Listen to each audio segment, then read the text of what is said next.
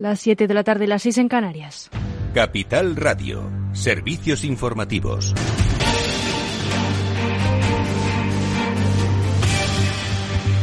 Buenas tardes. El presidente del Gobierno, Pedro Sánchez, ha visitado la zona afectada por el incendio declarado el lunes en Ateca, en Zaragoza, en el que ya han ardido más de 14.000 hectáreas y ha obligado a desalojar a los vecinos de seis localidades. En la zona hay 200 efectivos trabajando en la extinción del incendio entre medios del Gobierno de Aragón, el Ministerio para la Transición Ecológica y la Comunidad Valenciana, también la Diputación Provincial de Zaragoza y el Ayuntamiento de Zaragoza. La compañía de reforestación Landlife ha reconocido en un comunicado que el fuego en Atea, en Ateca, comenzó mientras trabajaban en el terreno con una máquina excavadora cuando una inició el incendio. Sánchez ha aprovechado para pedir una reflexión nacional y así enfrentar el desafío del calentamiento global que exacerba las olas de calor y los incendios y ha notificado que la temperatura de los suelos rurales durante la ola de calor que hemos pasado han oscilado entre 30 y 60 grados centígrados. Tenemos que hacer una reflexión entre todos, administraciones públicas, pero también el conjunto de la ciudadanía, sobre el reto que representa la emergencia climática. Algunos datos para poner en contexto a qué nos estamos enfrentando y cuál es la situación actual en nuestro país. A lo largo de este año se han visto calcinadas ya más de 70.000 hectáreas. Estamos registrando un número de devastación de hectáreas casi el doble a la media de esta pasada década. En este año hemos registrado 11 grandes incendios. Es casi el doble a la media registrada durante la última década. La ola de calor es la más intensa y una de las más largas y extensas desde que hay registros, según datos provisionales. Las máximas fueron de 42 grados centígrados, eh, fueron 4,2 grados centígrados superiores a lo habitual y una anomalía que podría ser histórica, según la EMET, a la espera de que el calor continúe en los próximos días con una nueva ola de calor. Es la tercera ola más larga y extensa desde que hay registros. España está a las puertas de sufrir la peor campaña de incendios en consecuencia desde que hay registros también en lo que va del 2022, el fuego ha quemado solo unas 5.000 hectáreas menos que en todo el 2012, un récord del desastre que podría superarse pronto. El Senado aprueba permitir al Consejo General del Poder Judicial designar magistrados del Tribunal Constitucional. Se trata de la reforma express de la Ley Orgánica del Poder Judicial que reinstaura las competencias para que el órgano de gobierno de los jueces en funciones desde hace más de tres años por la negativa del PP a pactar su renovación designe a dos magistrados del Constitucional. el cambio aprobado en tiempo récord permite al gobierno nombrar a los dos magistrados del Tribunal de Garantías que le corresponden y que van unidos a los del Consejo General del Poder Judicial. De esta forma, PSOE y Unidas Podemos han logrado sortear el bloqueo del PP que se había, que se había extendido al Constitucional el pasado 12 de junio, cuando caducó el mandato de cuatro de los doce magistrados del tribunal, entre ellos el del presidente. El líder del Partido Popular, Alberto Núñez Feijóo, planteó como condición para acceder a la renovación del Poder Judicial una reforma integral. Pues bien, hoy en el Pleno del Senado, Feijóo se ha equivocado y ha votado a favor de la reforma express del Consejo General del Poder Judicial. España se opone al plan de Bruselas para el gas ya que obliga un esfuerzo que no le corresponde. Según la vicepresidenta tercera y ministra de Transición Ecológica, Teresa Rivera, afirma que el Gobierno no baraja la hipótesis de restringir al gas a ningún tipo de consumidor, aunque ha reafirmado su compromiso con el ahorro y la eficiencia energética y con la solidaridad con el resto de Europa. Asegura que la capacidad de regasificación de España que supone el 30% en la Unión Europea, es la razón por la cual los consumidores domésticos e industriales españoles han enfrentado facturas energéticas sustancialmente elevadas. El Gobierno de España está comprometido con los consumidores domésticos y con los consumidores industriales. España va a ser solidaria con el resto de Europa, pero nuestra solidaridad es mucho más útil si podemos hacer uso de nuestras infraestructuras para poder aportar gas al resto de los europeos que no a costa de unos consumidores españoles domésticos e industriales que vienen pagando desde hace mucho una factura muy elevada por ser precisamente una isla energética. Consumidores domésticos e industriales de gas que por tanto no se merecen el dar restricciones ahora. Y es que la Comisión Europea ha presentado hoy el plan de emergencia energética en el que plantea que los Estados miembros recorten en un 15% el consumo de gas de forma voluntaria hasta la próxima primavera. Dice la presidenta de la Comisión que es necesario ahorrar gas desde ya para evitar eh, tener un invierno duro, para tener un invierno más seguro, aunque la reducción del 15% por Estado miembro que sugiere Bruselas es de aplicación voluntaria. La Comisión se reserva, eso sí, la capacidad de hacerla obligatoria. Es todo por ahora. Continúen informados en capitalradio.es. Les dejamos en Afterwork con Edu Castillo.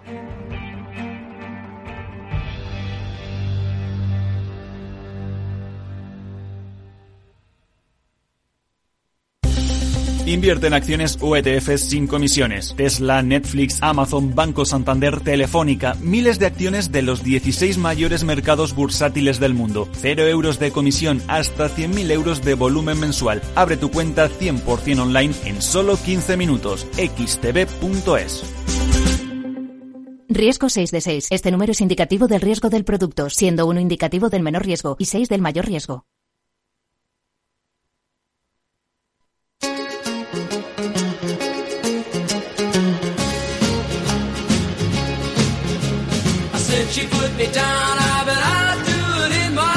Después del trabajo, After Work, con Eduardo Castillo, Capital Radio.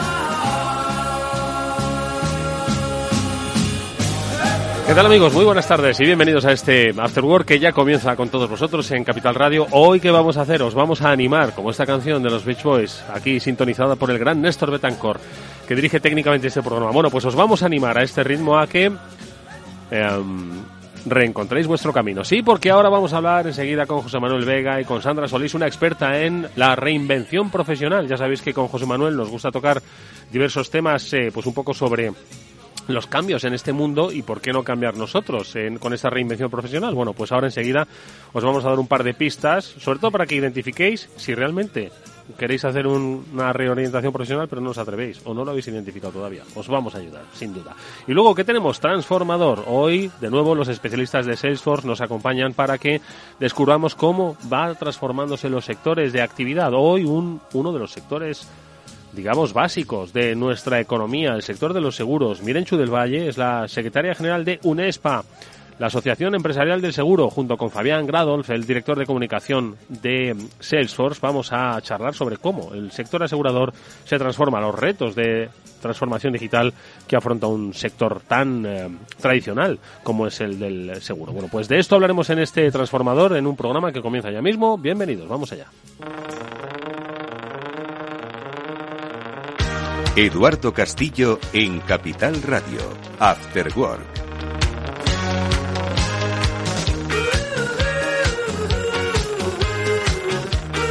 Bueno, pues hoy en nuestras conversaciones inspiradoras, las que siempre solemos tener con la ayuda de José Manuel Vega, nuestro profesor particular, director de estrategia digital del equipo ES, escritor, ya lo sabéis, bueno, pues él ya, como recordáis los que sois fieles a este programa, siempre viene para inspirarnos con cosas nuevas que suceden en nuestro tiempo. Muchas de ellas tienen un componente digital otras de ellas, seguro que inspiradas en lo digital, tienen un componente real. Y precisamente hoy nos vamos a fijar en una de ellas, porque hoy con José Manuel vamos a tratar un tema que igual os da que pensar este verano y cuando volváis en septiembre pues sois una persona diferente. Estamos hablando de la reinvención profesional. En tiempos donde se está produciendo poco menos que la gran renuncia en Estados Unidos, una dificultad para encontrar este año lo están viviendo algunos sectores en nuestro país, encontrar mano de obra cualificada para determinadas actividades. Y vosotros que estáis pensando que os va a tocar trabajar hasta los 70 años y todavía pues tenéis 50 y como hoy físicamente uno se encuentra muy bien, si le dejan pues hasta esa edad, es que vamos a dedicarnos toda la vida a ello. Bueno, pues son muchas preguntas que hoy vamos a tratar de resolver, no solo con José Manuel, sino con una invitada a la que ahora enseguida vamos a saludar, Sandra Solís, que nos va a ayudar a entender un poco el concepto de reinvención profesional. Pero lo primero de todo, saludamos ya a José Manuel, nuestro inspirador para estas charlas. ¿Qué tal, José? ¿Cómo estás? Buenas tardes. ¿Qué tal? Buenas tardes. ¿Cómo estamos? ¿Cómo va eso? Pues con ganas de, hombre, yo de reinventarme todavía no, porque yo de momento pues estoy a gusto como siempre se dice, mal pagado, pero a gusto, ¿no? Haciendo lo que estamos haciendo. Pero, oye, la vida es muy larga, las profesiones van cambiando y las eh, actitudes, aptitudes, conocimientos también, y sobre todo necesidades, ¿no? Y yo creo que plantear este tema, el de la reinvención profesional, hoy es muy interesante, ¿no? Para inspirar a nuestros oyentes a ver, pues oye, que igual se lo están planteando muchos. No digo que empecemos a fomentar la gran renuncia, ojo, ¿eh? que, que eso nosotros aquí líderes de masas relativos, pero sí que hay mucha gente pues que se está planteando con todos los cambios que se están produciendo si no sería bueno realizar una reinvención profesional, ojo, por diferentes eh, motivos que se, supongo que los sabrá. Sí, a ver, eh, fíjate que históricamente eh, esto de la reinvención profesional es un, un concepto de nuestro tiempo, porque eh, hace, vamos a poner, tres siglos, si eras herrero, tu hijo sería herrero y tu nieto sería herrero también. si nos vamos simplemente a la generación de nuestros padres, pues mi padre tuvo una profesión, era mecánico, eh, mecánico del automóvil, y bueno, pues estuvo pues prácticamente toda su vida, eh, cuatro décadas, eh, con la misma profesión. Sin embargo, en nuestro caso, actualmente, bueno, pues eso va cambiando cada vez más, ¿no? Te dedicas a lo mejor 10, 15, 20 años a un tema, Em, y, bueno, pues eh, empiezas a sentir eso de, oye, pues me gustaría probar cosas nuevas, no me gustaría morirme sin probar, eh, no sé, otra cosa. Y bueno, pues vienen esas dudas que hace que, que bueno, pues que, se favorezca ese cambio, quizás también acompañados pues por problemas en determinados sectores que no van tan bien y decir, oye, pues ¿por qué no me formo en este, en esta otra temática y cambio a otro sector? Y bueno, pues eso es lo que, lo que ocurre hoy en día, que bueno, pues que podemos llegar a desarrollar, por ejemplo, un par de carreras profesionales a lo largo de los vamos a decir, 40 años que podemos estar trabajando. Sí, sí, si la vida nos permite estar tiempo sobre la Tierra, pues somos capaces de hacerlo. De hecho, es una tendencia cada vez más al alza. Bueno, pues de esa, de esa tendencia vamos a hablar, si os parece, eh, José, con nuestra invitada Sandra Solís, que tú hoy conoces bien. No obstante, lo primero la saludamos. Sandra, ¿qué tal? Muy buenas tardes y bienvenida a este programa. ¿Qué tal? Muchísimas gracias y muy buenas tardes a todos.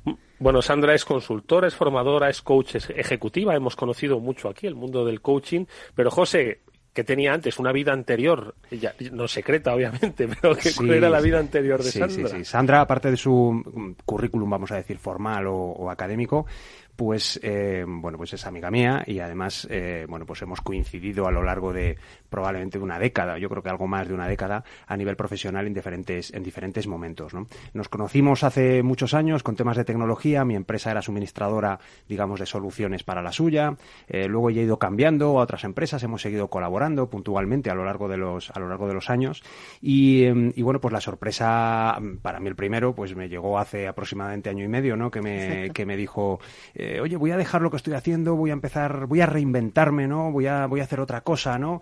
Y, bueno, pues eh, aquí la tengo a día de hoy, no como responsable de, de, mm, equipos técnicos como, como ha sido a lo largo de estos años, sino, bueno, pues como, como consultora y como, y como formadora en, estos temas de, reinvención, ¿no?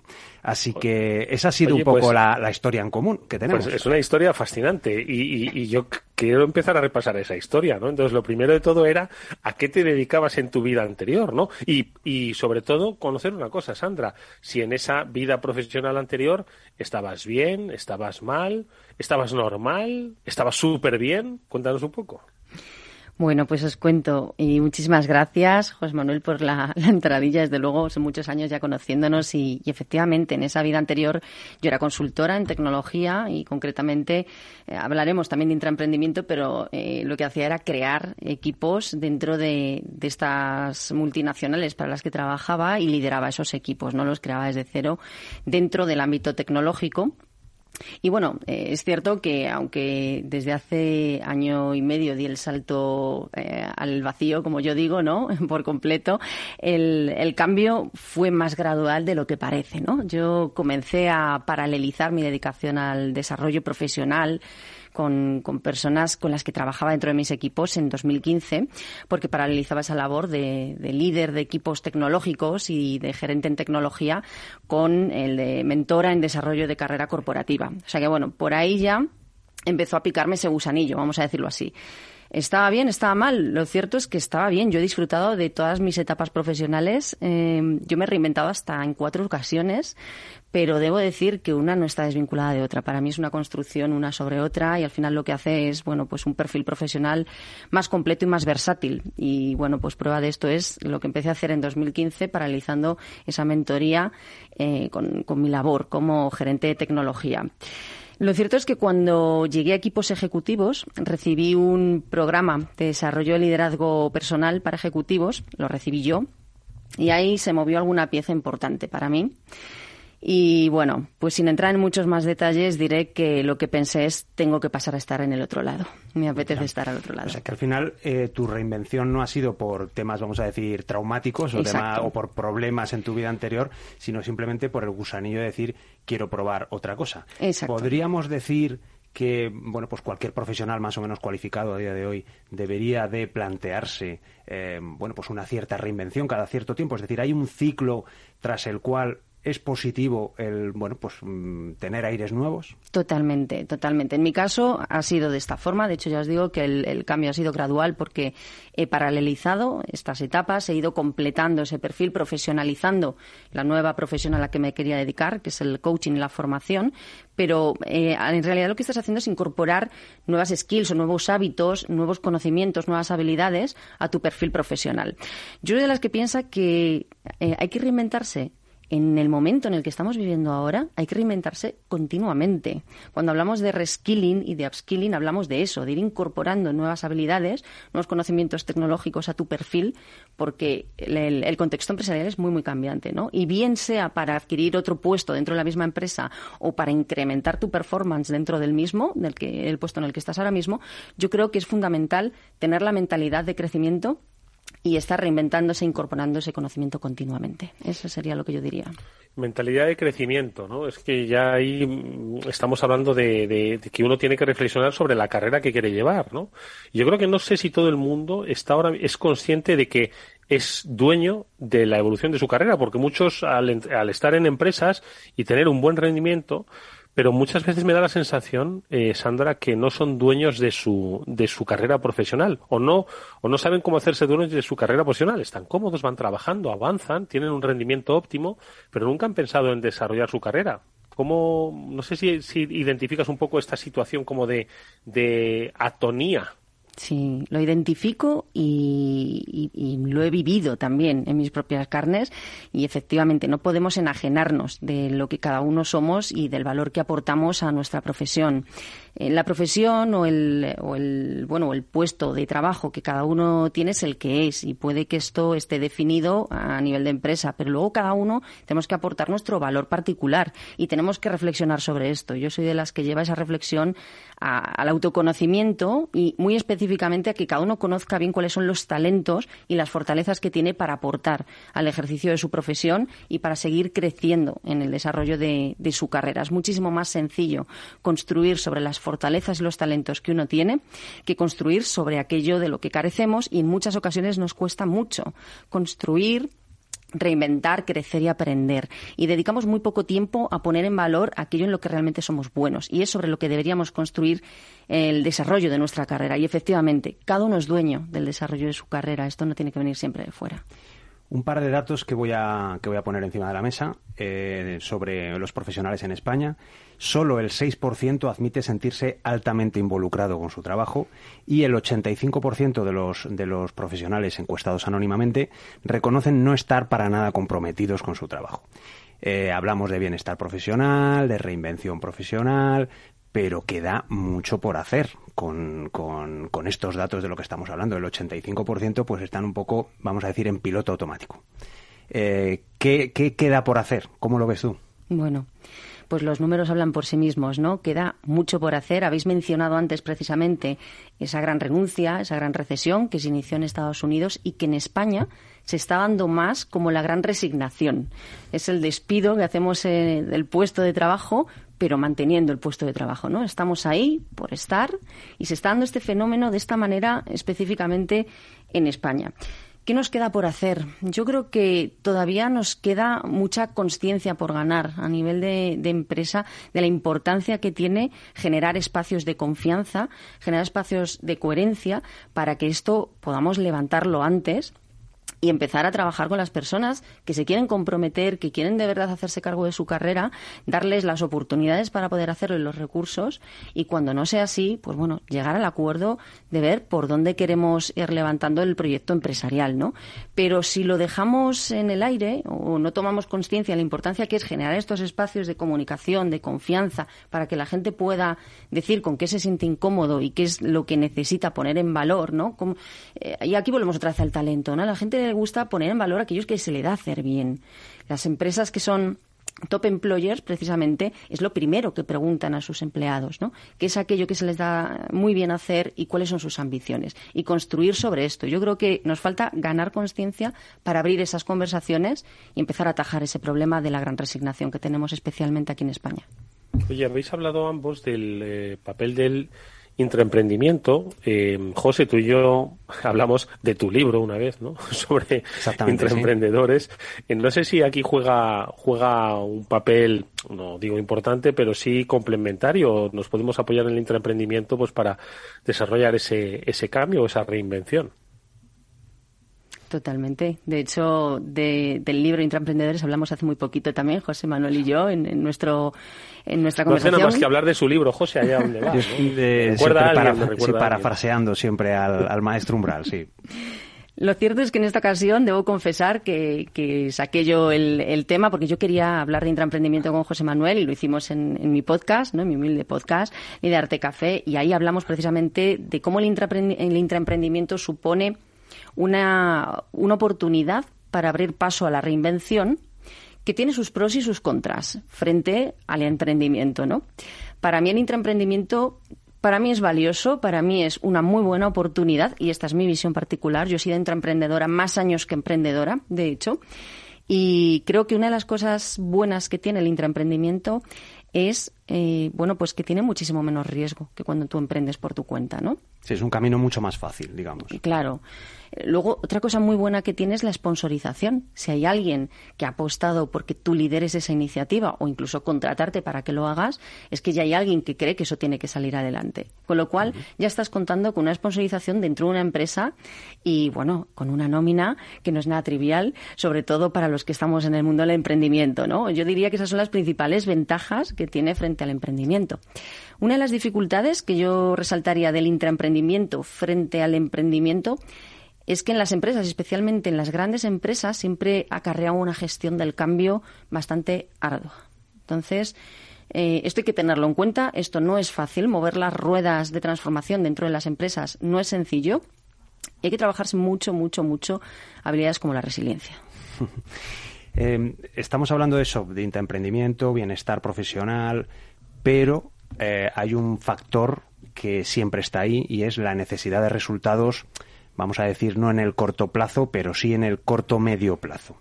Esto es una realidad. Al final, todas las empresas tienen que, tienen que justificar, digamos, eh, sus acciones mediante los ingresos que tienen a socios, etcétera, etcétera. ¿Qué feedback recibes un poco por parte de las empresas con, pues, sobre este tema, ¿no? Es decir, no, sí, está muy bien todo lo que me estás contando, bienestar profesional, que mis profesionales sean cada vez mejores, todo esto está fantástico, pero yo necesito facturar. ¿Cómo se conjugan esas dos cosas? Bueno, pues las empresas que trabajan conmigo afortunadamente son muy conscientes de que el trabajador que está feliz en su trabajo y que tiene esa sensación de, estar bien, que es lo que es el bienestar, eh, es muchísimo más eficaz, muchísimo más productivo y está muchísimo más eh, adherido al proyecto de, empresa. Por dar algunos datos, los profesionales que son felices en su puesto de trabajo eh, son hasta un 31% más productivos si hablamos de ventas, venden hasta un 37% más para su empresa y llegan a ser hasta tres veces más innovadores y más creativos. O sea que decidme si compensa o no que el trabajador esté más feliz y sienta mayor bienestar dentro de su puesto de trabajo. Al final, las personas son el capital más importante que tiene una empresa. Si no tenemos personas, si no tenemos talento, no vamos a conseguir resultados. El impacto del bienestar de los empleados es directo en los resultados. Pero es cierto que hay que saber hilarlo bien con las iniciativas que se arranquen. No se trata de llevar pues al equipo a pasarlo bien un día y después esto no se hila con las iniciativas y los resultados que queremos perseguir en la empresa. Es importante, yo creo, generar espacios de reflexión para que los equipos, los directivos puedan tomar mejores decisiones generarles bienestar porque les estás generando ese espacio ¿no? de reflexión, de tranquilidad para tomar esas buenas decisiones, pero que les lleve después a accionar. Esa es la manera de unificarlo para mí. Mm. ¿Y cómo pueden, no sé, cómo pueden trabajar las empresas? ¿Cómo, ¿Cuál es el punto de partida? Porque claro, yo entiendo que todas las empresas quieren que sus empleados sean felices. Es difícil el equilibrio, ¿no? Porque si no son felices por, mira lo que pasó el otro día en una gran multinacional que votaban sobre las, la reducción de las cuatro jornadas, ¿no? Estoy seguro de que ese planteamiento independientemente eh, fallido, ¿no? Como, como ha supuesto, pues va a dejar pozo, ¿no? Y al final lidiar con las emociones de los, de los equipos que son tan dispares, porque claro, no todo el mundo tiene los mismos grados ¿no? de, felicidad. Uno se lo da el sueldo, como decimos, y otro se lo da la disponibilidad pues para, estar con su familia. ¿no? Entonces, ¿cómo podemos lidiar con esa, con esa mezcla de ecosistemas? Claro, exactamente. Yo soy de las que piensa que no hay una fórmula única para todas las personas. Eh, cada persona tiene sus ambiciones profesionales y sus ambiciones personales, como tú bien decías, Eduardo. Y efectivamente se trata de fomentar que los líderes de cada uno de estos equipos, grupos de trabajo, tengan conversaciones más cercanas con cada uno de ellos, entienda mejor qué es eh, lo que busca en cuanto a equilibrio personal y profesional y dónde puede aportar más valor con el talento, con el conocimiento que trae al, al equipo. Y otra cosa muy, muy importante es que todos sepan hacia dónde vamos. O sea, es muy importante compartir los objetivos, co-crearlos incluso. Y también es muy importante otra cosa. No todo el mundo, ni el 100%, va a estar adherido a esos objetivos corporativos. Siempre un porcentaje que no lo está. Y es algo con lo que tenemos que jugar y con lo que tenemos que contar. Lo importante es que esos porcentajes, y se reflejan mucho, sobre todo en los porcentajes de rotación, no crezcan o no tengan picos que no se esperan o sean extremadamente mantenidos en el tiempo. Has eh, trabajado como, como coach eh, empresarial tanto con empresas como con profesionales de manera individual. Como empresa al final son, es un conjunto de profesionales, pero, pero las, ¿qué diferencias has encontrado? Quizás qué facilidades. ¿Es más fácil trabajar con una persona que, digamos, el entorno es mucho más sencillo, al final es él y sus circunstancias, digamos, o con un colectivo eh, dentro de una empresa donde efectivamente, como decías antes, tienes gente que va a querer, quieres gente que no va a querer porque le han obligado y, tiene que venir a, las sesiones contigo obligada, o sea que te encontrarás de todo. ¿Cómo es esa diferencia entre el profesional individual y la empresa? Bueno, obviamente en individual manejas muchísimo mejor esa situación, como tú dices, José Manuel. En equipos yo creo que cualquier coach y cualquier formador sabemos y contamos con que pueda haber gente a la que esto pues ni, ni le venga ni le vaya, ¿no? O sea, eso es así y no podemos eh, por eso parar la rueda de generar el impacto y aportar las herramientas a las personas que sí lo van a aprovechar, que siempre son un porcentaje muchísimo mayor. Eh, también te digo que en muchas ocasiones se acaban contagiando. Y esta es una de las diferencias que hay cuando trabajas con equipos o cuando trabajas con particulares. En, equipo, lo interesante de ver, tanto en formaciones como en programas grupales, es el impacto que genera eh, sobre el grupo, ¿no? Y cómo esas emociones, esas reflexiones se acaban contagiando. Hay gente que al principio empieza muy escéptica, un curso, una formación muy negativa, y acaba diciendo, ostras, pues me llevo cosas para pensar el lunes que no me esperaba. es decir, que, el efecto grupo eh, puede ser completamente positivo en, al hacerlo de manera... Hombre, un, profesional independiente normalmente irá con toda la predisposición, digamos, ¿no? Pero en el, en el grupo, a lo mejor eso, el hecho de ver, contagiarte, digamos, de la, del, del entusiasmo de tus compañeros puede hacer que a lo mejor el grupo funcione mucho, mucho mejor, ¿no? Exactamente. Y incluso otra cosa, conocer puntos de vista que normalmente no conocemos. Hay muchísimas personas que a mí me han dicho, llevo trabajando con estas personas o con fulanito o con meganito no sé cuántos años, pero como venimos, trabajamos y mm, vamos a lo que vamos, no me he parado nunca a hablar con, con él o con ella de, bueno, pues qué ideas innovadoras tiene para incorporar o qué ambiciones tiene que a lo mejor no estamos sabiendo ver los demás para darle la oportunidad de, mm. desplegar aquí una forma de ponerlas en juego. o simplemente que a los dos le gusta el windsurf y no ni siquiera lo habían llegado a comentar y a lo mejor es una, algo sobre lo que construir, digamos. Exacto, y eso genera pegamento, que es un poco lo que yo lo que yo veo que es el impacto diferencial con respecto al trabajo en, particulares, ¿no? O en, o en profesionales en individual. Generar el pegamento en el equipo que se entiendan mejor cuando hablamos de equipos eh, también diversos, hablamos de esto, de que se entiendan mejor entre ellos, que se conozcan mejor y al día siguiente te aseguro que los problemas se liman muchísimo más porque ya se conocen mejor y ha habido esas conversaciones. En particular y en, eh, con profesionales individualmente, el impacto generalmente es mayor porque es una persona trabajando one to one contigo, ¿no? Estas serían las principales diferencias, diría yo. El impacto de transformación personal, sobre todo. Bueno, pues eh, iba a decir windsurf o, programación informática. Ojo, que tú te has ido a lo más atractivo, pero bueno, los, puntos de encuentro pueden ser insospechados. Pues vamos a ir eh, concluyendo, yo creo que con los consejos y prevenciones, ¿no? Que tú darías, pues cuando alguien se quiere pues eh, poner frente al espejo y, ¿por qué no?, empezar esa reflexión a la que apelábamos al principio de una posible reinvención profesional. Venga, algunos consejos y algunas prevenciones. Bueno, yo tendría, tendría un montón, ¿no? Pero si me tuviese que quedar con tres consejos, y muy, muy especialmente si aquel que se plantea reinventarse está hablando de, de, de una reinvención en el terreno del emprendimiento, lo primero es que tiene que existir la necesidad a la que dé solución el mercado. Para mí esto es clave, porque muchas veces nos enamoramos de nuestro producto, de nuestro proyecto o de nuestro servicio y no hay una necesidad a la que esté respondiendo realmente. Hay que escuchar el mercado, hay que saber si existe esa necesidad, qué necesidad concreta es a la que yo estoy dando solución. Y después lo segundo es cómo le voy a dar solución. Y aquí yo diría no dejarnos llevar por clichés. Es importantísimo que uno se conozca a sí mismo y sepa cuál es el valor diferencial que aporta y al final no todo lo tiene que hacer solo. Sería casi la tercera, porque yo desde luego desaconsejo que cualquiera se lance a emprender sin una bolsa de inversión para poder dejarse ayudar por profesionales en aquello en lo que uno no sea tan bueno y sabemos que vas a necesitar, porque siendo emprendedor eres el hombre o la mujer orquesta. Eso desde luego. Un error para acabar, un error que cualquier profesional debería evitar en este ámbito de la reinvención eh, mm, yo digo ya el primero, que es no hacer nada, es decir, no hacer el, inmovilismo, al final, eh, bueno, pues no, no es que, digamos, te mantienes como eres, sino que vas empeorando simplemente porque van mejorando los demás, ¿no?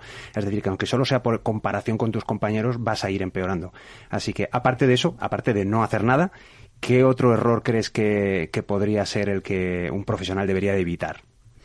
Yo creo que empezar cualquier línea de reinvención sin tener una hoja de ruta marcada. ¿Mm? Eh, no vamos a decir que nos perdamos en una estrategia, una macroestrategia teórica, porque al final, y con el contexto en el que estamos, sabemos que las estrategias nos duran un mes, dos o tres, pero sí tener una hoja de ruta. Y en esa hoja de ruta saber si tienes que adquirir nuevos conocimientos, dónde tienes que adquirir esos conocimientos, cuáles son, cuánto te cuesta, qué tienes que invertir a nivel de tiempo, de dinero, qué contactos puedes tener, por ejemplo, para mover ficha. Bueno, todo esto forma parte de esas hojas de ruta que yo trabajo con personas que han trabajado en la reinvención conmigo y para mí es fundamental porque si no empezamos, como yo suelo decir, como pollo sin cabeza y acabamos hundiéndonos en el pozo de la reinvención. Bueno, pues son eh, buenos consejos, algunas prevenciones, pero sobre todo un itinerario que, ojo, que hay que construir, que este no cae del cielo, que la reinvención profesional, seguro que muchos de vosotros la estáis deseando, pero como la lotería y el conocimiento y muchas otras cosas no caen del cielo y no las otorga el Espíritu Santo, sino que uno tiene que salir a buscarlas. Incluimos la suerte en esa búsqueda. Bueno, pues estas eh, recomendaciones nos las ha traído hoy Sandra Solís, consultora, formadora, coach ejecutiva, y hoy ha sido nuestra invitada, José Manuel. Muy interesante sus reflexiones. Bueno, me alegro que te hayan gustado y yo creo que ahora lo que tenemos que hacer es irnos eh, de vacaciones, desconectar y pensar en nuevos temas para eh, continuar hablando después del verano. ¿No te parece? Hombre, por supuesto que va, a dar de sí esto y mucho, estoy seguro. Así que a los oyentes de este programa les eh, animamos a que también, oye, ¿por qué no? Compartan inquietudes se las hacemos llegar a nuestro profesor particular y él, pues con mucha prudencia, eh, paciencia y conocimiento, y cariño lo va a querer compartir con y cariño, y cariño lo va a compartir con nosotros. Pues hoy Sandra Solís ha sido nuestra invitada. Sandra, muchas gracias, mucha suerte para el futuro. Muchísimas gracias a vosotros. Y por supuesto a José Manuel Vega, director de estrategia digital del equipo E, escritor, nuestro profesor. Gracias, José. Disfrutad del verano enormemente. Un fuerte abrazo. Nos vemos. Hasta luego. Hasta luego.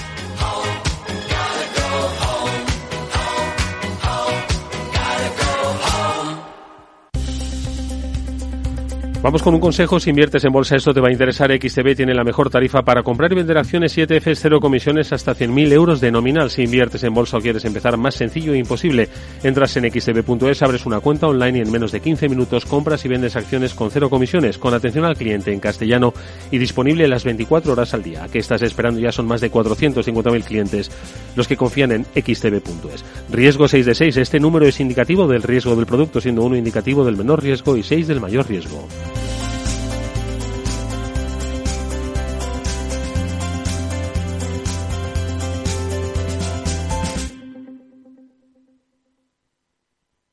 After Work con Eduardo Castillo. ¿Qué es ir más allá?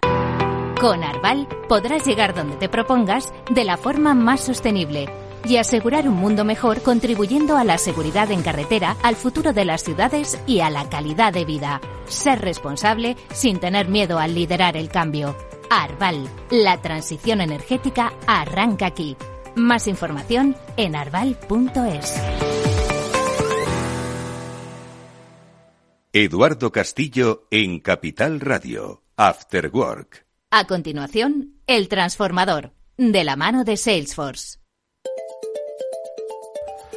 Arrancamos este transformador hoy, como decíamos al principio del programa, con la presencia hoy de una de las asociaciones eh, sectoriales más importantes de nuestro país. Estamos hablando de la que representa al sector asegurador, estamos hablando de UNESPA. Con su secretaria general, con Mirenchu del Valle, vamos a hablar en este transformador sobre cómo el sector ha afrontado precisamente estos grandes retos digitales. Muchos de ellos eh, eh, como cambio de paradigma a propósito de la pandemia, como ha ocurrido, por supuesto, en muchos otros sectores. Enseguida la saludamos, también eh, hablaremos con Fabián Gradoff, el director de comunicación de Salesforce, que será quien nos guíe en esta interesantísima conversación que vamos a tener con Mirenchu. Fabián, ¿qué tal? Muy buenas tardes. Hola, muy buenas tardes, Eduardo. Bueno, nos, nos faltaba el sector, ¿eh? porque hemos traído, yo creo, a los sectores principales de, de actividad económica en nuestro país. Hemos hablado de energía, hemos hablado de finanzas, en la segunda pata de las finanzas, ¿no? Es donde nos quedaba el sector asegurador y hoy por fin viene para contarnos cómo ellos han viven eh, el proceso de transformación digital. Pues, pues sí, nos faltaba esta pata y la verdad es que estoy encantado. Justo en, la pequeña conversación que teníamos antes de entrar en el estudio con Mirenchu, eh, comentábamos lo importante que ha sido el impacto de la digitalización en, en este sector y yo comentaba también que algunos de nuestros mejores clientes y de nuestros primeros clientes en España son empresas del sector asegurador. Por lo tanto, es un, sector en el que estamos muy involucrados y, creo que vamos a escuchar cosas muy interesantes hoy. Mirenchu del Valle, secretaria general de UNESPA. Mirenchu, buenas tardes, bienvenida. Buenas tardes, encantada de estar aquí con vosotros. La verdad, un placer y tenéis razón. Os faltaba el sector asegurador, que creo que es un sector relevante y que a veces es poco conocido y tiene mucho que aportar en este tema y en otros. Estoy seguro, ¿no? Sin embargo, yo he empezado hablando de la pandemia, porque es cierto que ha marcado un antes y un después. Estoy seguro de que para vosotros también. Y sí que me gustaría un poco que eh, nos hicieses esa radiografía ¿no? de, esa, de ese proceso de digitalización que estoy seguro que se ha visto muy potenciado, muy eh, catalizado por la pandemia, pero un proceso que por otro lado había comenzado tiempo atrás. ¿no? Tienes razón, o sea, yo creo que la pandemia nos sorprendió a todos, ¿no? De alguna manera, creo que pensábamos que vivíamos en una sociedad menos expuesta a riesgos y la pandemia de la noche a la mañana nos enfrentó a una situación desconocida que, como dices, ha transformado también la forma que tenemos de tratar con nuestro cliente, con nuestros proveedores, incluso con nuestros trabajadores. Y como bien decías, lo que ha hecho de alguna forma es acelerar un proceso que ya se había puesto en marcha en las entidades aseguradoras, ¿no? Y que yo creo que todos los actores valoran hoy como algo que se tiene que mantener y potenciar en el futuro. Yo creo que nosotros, como todos los sectores, en cuestión de 48 horas, aunque éramos eh, un sector esencial, pasamos directamente a un sistema de teletrabajo con toda la plantilla del sector asegurador, con 50.000 trabajadores, ¿no? Algo que nunca hubiéramos imaginado, porque siempre habíamos pensado, ¿no?, en programas parciales de teletrabajo. Y para garantizar algo que es la prestación de un servicio, porque en el fondo el seguro está para atender una necesidad e intentar reparar o poner el bien en la situación en la que estaba antes de que se produjera el incidente. Y la verdad que esto no es digitalización, pero os tengo que decir que la pandemia no nos puso las cosas fáciles, ¿no? Porque no era fácil hacer reparaciones, ¿no? En un momento en el que no tenías ni establecimientos donde comprar las piezas ¿no? que necesitaban los reparadores para hacer las reparadores, reparaciones en casa mm. y donde las personas tampoco se encontraban muy a gusto, ¿no? recibiendo a terceros ¿no? en una situación como la que vivíamos, ¿no? Pero lo cierto es que se incorporó ese teletrabajo que hoy lo tenemos en el convenio colectivo sectorial y es una realidad que está ahí para quedarse y que es muy apreciada por la plantilla del sector asegurador. Pero también cambiamos esa forma de, tratar con el cliente, ¿no? En primer lugar, porque el cliente vio que a través de determinadas herramientas tenía un acceso más rápido a determinados servicios, ¿no? Comentábamos, puedes hacer una, una consulta médica vía telemática eh, que te resuelve el problema sin necesidad de tener que acceder a un centro médico, sin perjuicio, lo decíamos, que en determinadas ocasiones siempre necesitarás una atención presencial, pero muchas de las cuestiones ¿no? que te preocupan sobre tu salud las puedes resolver de esa manera, ¿no? Puedes hacer una teleperitación, puedes hacer una foto, puedes grabar un vídeo del daño que has sufrido, ¿no? Y enviárselo a la entidad aseguradora. Y todas estas cuestiones hoy se están acelerando, forman parte de nuestro día a día. Tenemos un sistema más híbrido, ¿no? Un sistema también donde tenemos distribuidores, ¿no? Personas que asesoran a los clientes, ¿no? Y que utilizan también este modelo híbrido, ¿no? Eh, tener ese contacto personal que yo creo que se que se agradece, pero generar también herramientas, ¿no? Que te permitan un servicio más inmediato. Y la pandemia lo que sí que ha puesto en valor es el papel que juega el seguro, porque hoy en día ¿cuántas personas se van de viaje y piensan en el seguro de viaje? Pues muchísimas más. eso se debe notar y mucho. De las que lo hacían antes, ¿no? Que ahora ya a la hora de hacer tu maleta piensas, ¿no? En la crema, en, en, en el antimosquitos y en, y en tu seguro de viaje, ¿no? Y lo mismo nos ha pasado también con el seguro de salud, ¿no? Yo creo que la salud es un bien preciado y eh, la gente se ha dado cuenta, ¿no? del valor que tiene también una cobertura privada, ¿no? O sea, que yo creo que nos ha transformado y nos ha puesto en valor también en algunos aspectos. Eh, comentaba Mirenchu, eh, Fabián, precisamente esas transformaciones, ¿no? Eh, que se han producido, que, que, han, que ya se han quedado y que muchas de ellas se han podido, como decíamos al principio, catalizar gracias a la digitalización. Es cierto que ha habido un cambio de mentalidad, ah, lo, lo apuntaba Mirenchu, ¿no? oye, ya la gente pues contrata seguros, pues porque pueden cancelarle, puede que haya restricciones en países, es decir, ya es consciente del valor que tenía. Antes decía, bueno, ¿qué, qué va a pasar? ¿no? Eh, me ahorro esto y así, pues bueno, ya la gente ha cambiado, ¿no?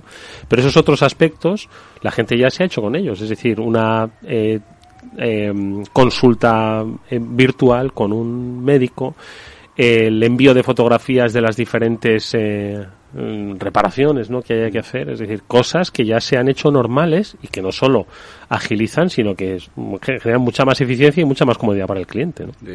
indudablemente, yo creo que Mirencho ha tocado temas eh, eh, muy, muy importantes que tienen que ver con algo que, nosotros siempre hemos comentado, ¿no? que al final lo que importa es la experiencia del cliente. Y la experiencia es una combinación de lo digital con el mundo físico. Es una experiencia del servicio en el momento de la venta, en el momento de la ejecución del servicio, en el momento de cualquier incidente postventa y demás.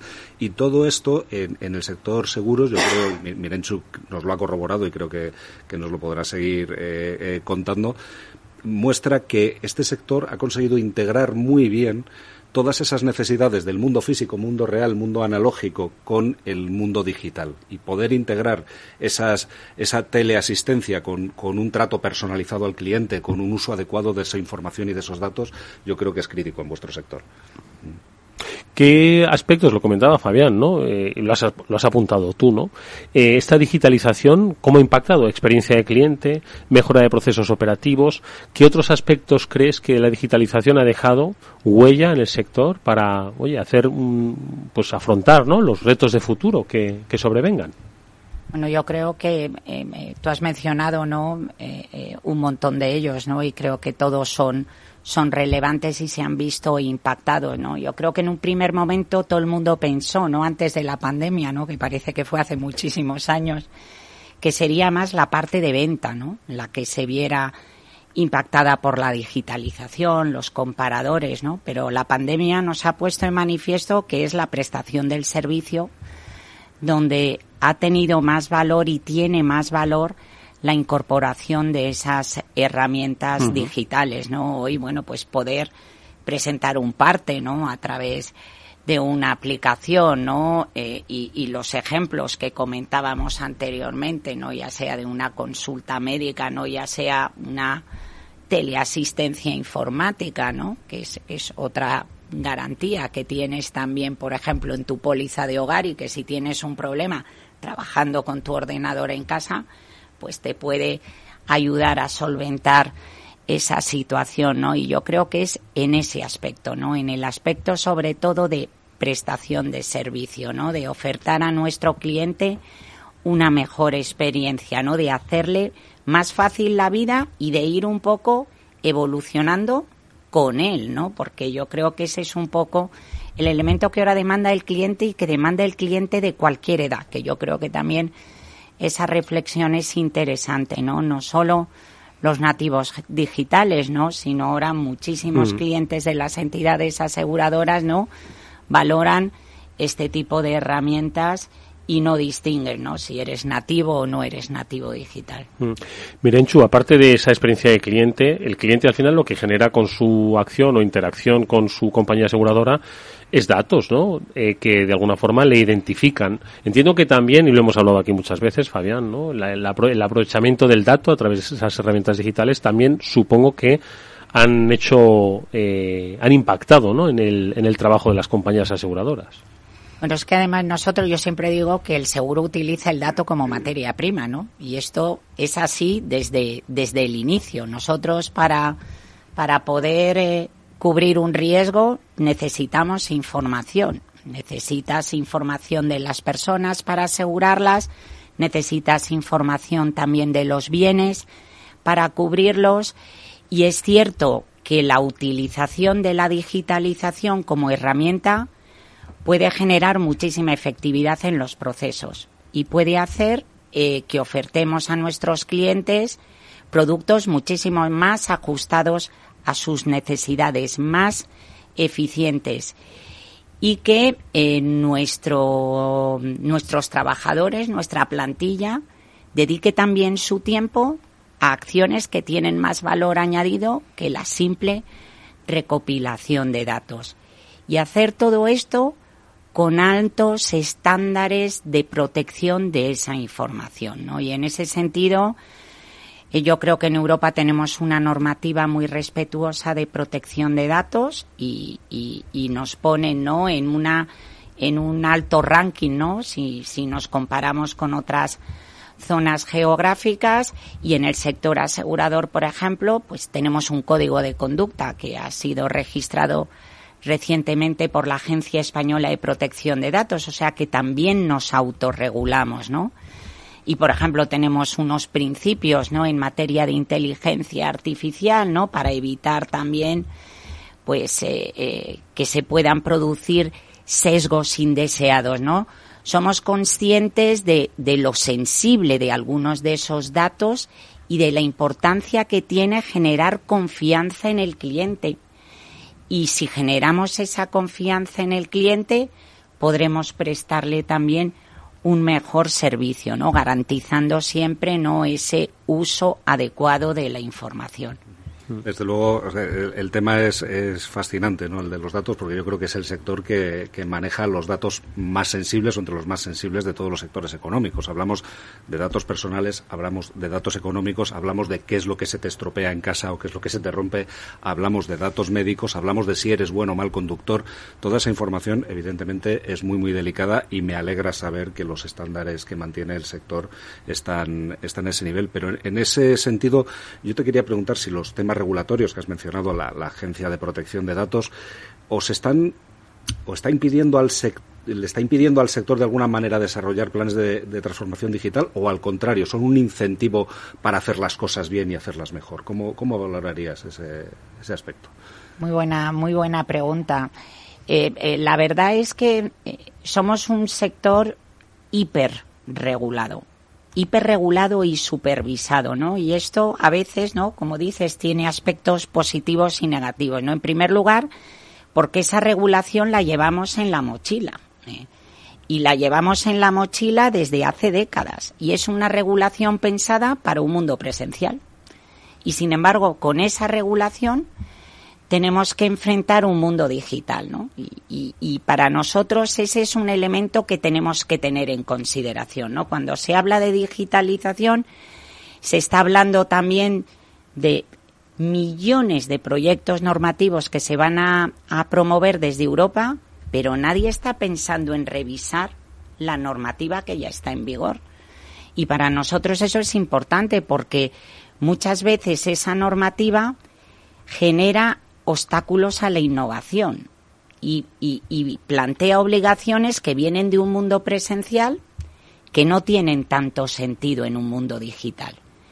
Sabiendo que toda la normativa debe de poner en el centro al cliente, es decir, el que tiene que tener la llave para compartir sus datos es el cliente. Pero tenemos que eliminar determinados obstáculos.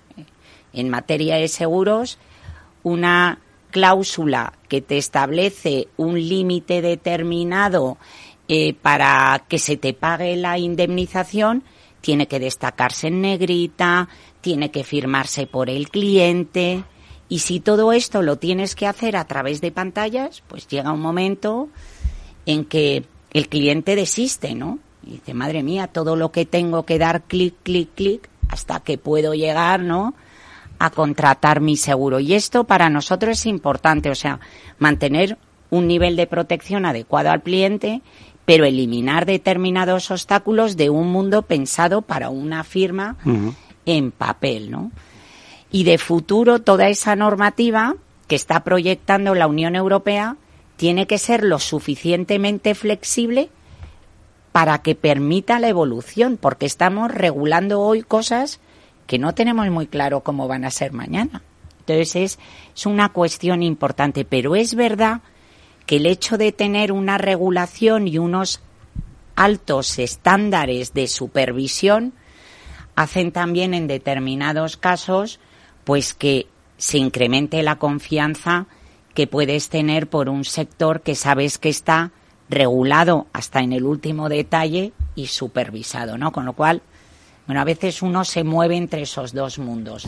La confianza, desde luego, es un valor fundamental en un mundo en el que no abunda demasiado la confianza, ¿no? Ya incluso por los acontecimientos económicos y geopolíticos recientes hay bastante desconfianza de cara al futuro, así que me alegra saber que, que este sector sigue generando y manteniendo ese alto estándar de confianza. Mm, no, y tiene además una clara predisposición hacia el mundo digital, entre otras cosas, hacia nuevos conceptos que estoy seguro que va a ser muy interesante que nos podéis explicar eh, principalmente qué es y cómo afectan al sector, como es el caso del sandbox, ¿no? Que es un aspecto que dicen, pues, eh, oye, va a, transformar mucho esa previsión, ¿no? ¿Qué es exactamente el sandbox para que la gente, nuestros oyentes lo entiendan y cómo afecta al sector? Pues eh, la verdad que el sandbox es es, es un arenero, ¿no? Es, es la traducción es un es un entorno de juego, es por decirlo así un entorno de pruebas eh, eh, que controlan los supervisores financieros, en nuestro caso eh, la Dirección General de Seguros, y donde puedes presentar proyectos innovadores para testar con el supervisor ese proyecto y ver cómo se ve afectado por todo el ámbito regulatorio que tiene nuestra actividad aseguradora. A mí la idea me parece genial primero, eh, eh, nos sitúa como país en, un ámbito innovador. Es decir, podemos atraer eh, ideas de otros países para que se testen en España. Nos permite retener talento, porque si no tuviéramos este entorno de pruebas, a lo mejor determinadas ideas innovadoras se irían a Reino Unido, que tiene también un entorno de pruebas de esta naturaleza y nos permite verificar eh, si el traje regulatorio que tenemos hecho eh, eh, es muy estrecho para la innovación. porque lo bueno de ese entorno de pruebas es que nos va a permitir verificar, oye, esto de aquí que había que firmarlo 20 veces, pues a lo mejor no es necesario porque con esta herramienta te basta con hacerlo de esta manera. Entonces, es un, un entorno tal vez un poco lento, si, le, si, si tuviera que, que, señalarle algún defecto, porque llevamos tres convocatorias, se han presentado 25 proyectos, cinco son de seguros, ¿no? Y yo creo que el mundo de la innovación busca también en todo este proceso algo más rápido, ¿no? Mm, algo más ágil, ¿no? y, y, y, claro, eh, eh, eh, es un tema también que tiene, donde tiene que progresar nuestro supervisor, ¿no? Que viene de entornos totalmente, totalmente diferentes. Mm. pero, pero yo creo que es eh, verdaderamente una, una herramienta estupenda, ¿no? De la que podemos sacar mucho valor añadido y de la que podemos sacar muchísimas ideas. Y luego lo que es importante es que está abierto a todo tipo de actores, ¿no? A los innovadores nuevos y a las empresas que llevan años, décadas, incluso siglos, ¿no? Operando en el mercado y que pueden poner también productos innovadores en ese arenero, ¿no? Para, para, para analizarlos junto con el supervisor. Oye, Mirenchu, eh, nos queda minuto y medio y, y, no lo merece el tema, porque aquí todos los lunes hablamos de ciberseguridad, ¿no? Pero este es un tema que sin duda alguna tiene que estar sobre la mesa de las empresas, ¿no? Que es el de los riesgos cibernéticos. Una última reflexión en ese minuto sobre un poco cuál es la, el punto de partida para muchas empresas, para que empiecen a pensar en qué es lo que se están jugando. Bueno, pues eh, yo creo que es un, un riesgo, ¿no? Que tenemos que tener eh, claramente determinado, ¿no? Y que no solo es una cuestión que afecta a las grandes empresas, ¿no? Que parece que este tema de la ciberseguridad no lo tienen más claramente establecido, sino que afecta a todos los operadores. Tenemos un país cuyo tejido empresarial está constituido principalmente por pymes. Y, y muchas de esas pymes, el bien más preciado que tienen también es la información que atesoran, con lo cual cualquier ataque a esa información les puede dejar en una situación muy precaria, ¿no? Entonces, yo creo que aquí prevención, prevención, prevención, que es lo más importante, ¿no? Medidas eh, que pueden evitar, ¿no? Que tengas esos ataques y luego, pues es verdad que si lo malo ocurre, si tienes un seguro, pues estarás en mejor situación pues para poder pagar los servicios de quien necesites para poder recuperar esos datos, etcétera, etcétera. Y, y mitigar los daños, por lo Y mitigar los daños, efectivamente. 30 segundos de reflexión final, Fabián. No, no, precisamente quería eh, eh, profundizar un poquito más en, en, ese terreno, ¿no? La ciberseguridad se ha convertido en, uno de los desafíos más importantes para, para, todo tipo de empresas, para las nuestras también, para las empresas tecnológicas también, pero efectivamente no solamente se trata de implementar las mejores medidas de seguridad tecnológica que puedas en tu empresa con ayuda de los proveedores, en la nube y demás, se trata también de tener un plan B ¿eh? y de tener una un, por lo menos una herramienta que te permita solventar la situación y salir de, del problema en, eh, en, las mejores condiciones posibles. Oiremos cada vez más hablar del concepto de ciberseguro eh, y de los riesgos derivados precisamente de, las, eh, de la digitalización de la vida.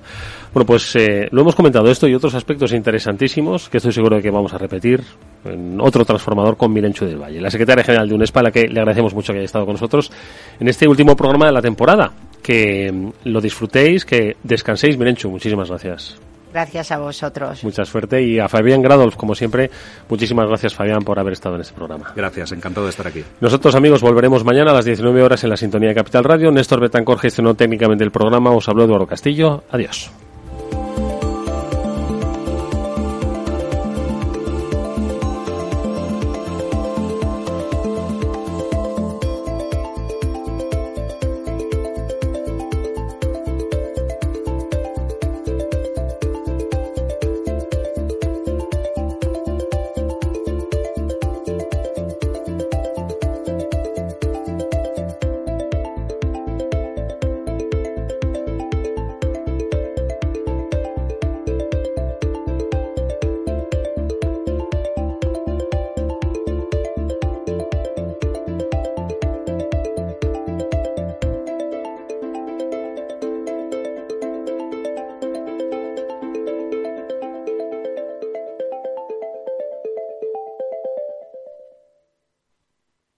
Salesforce les ha ofrecido el transformador.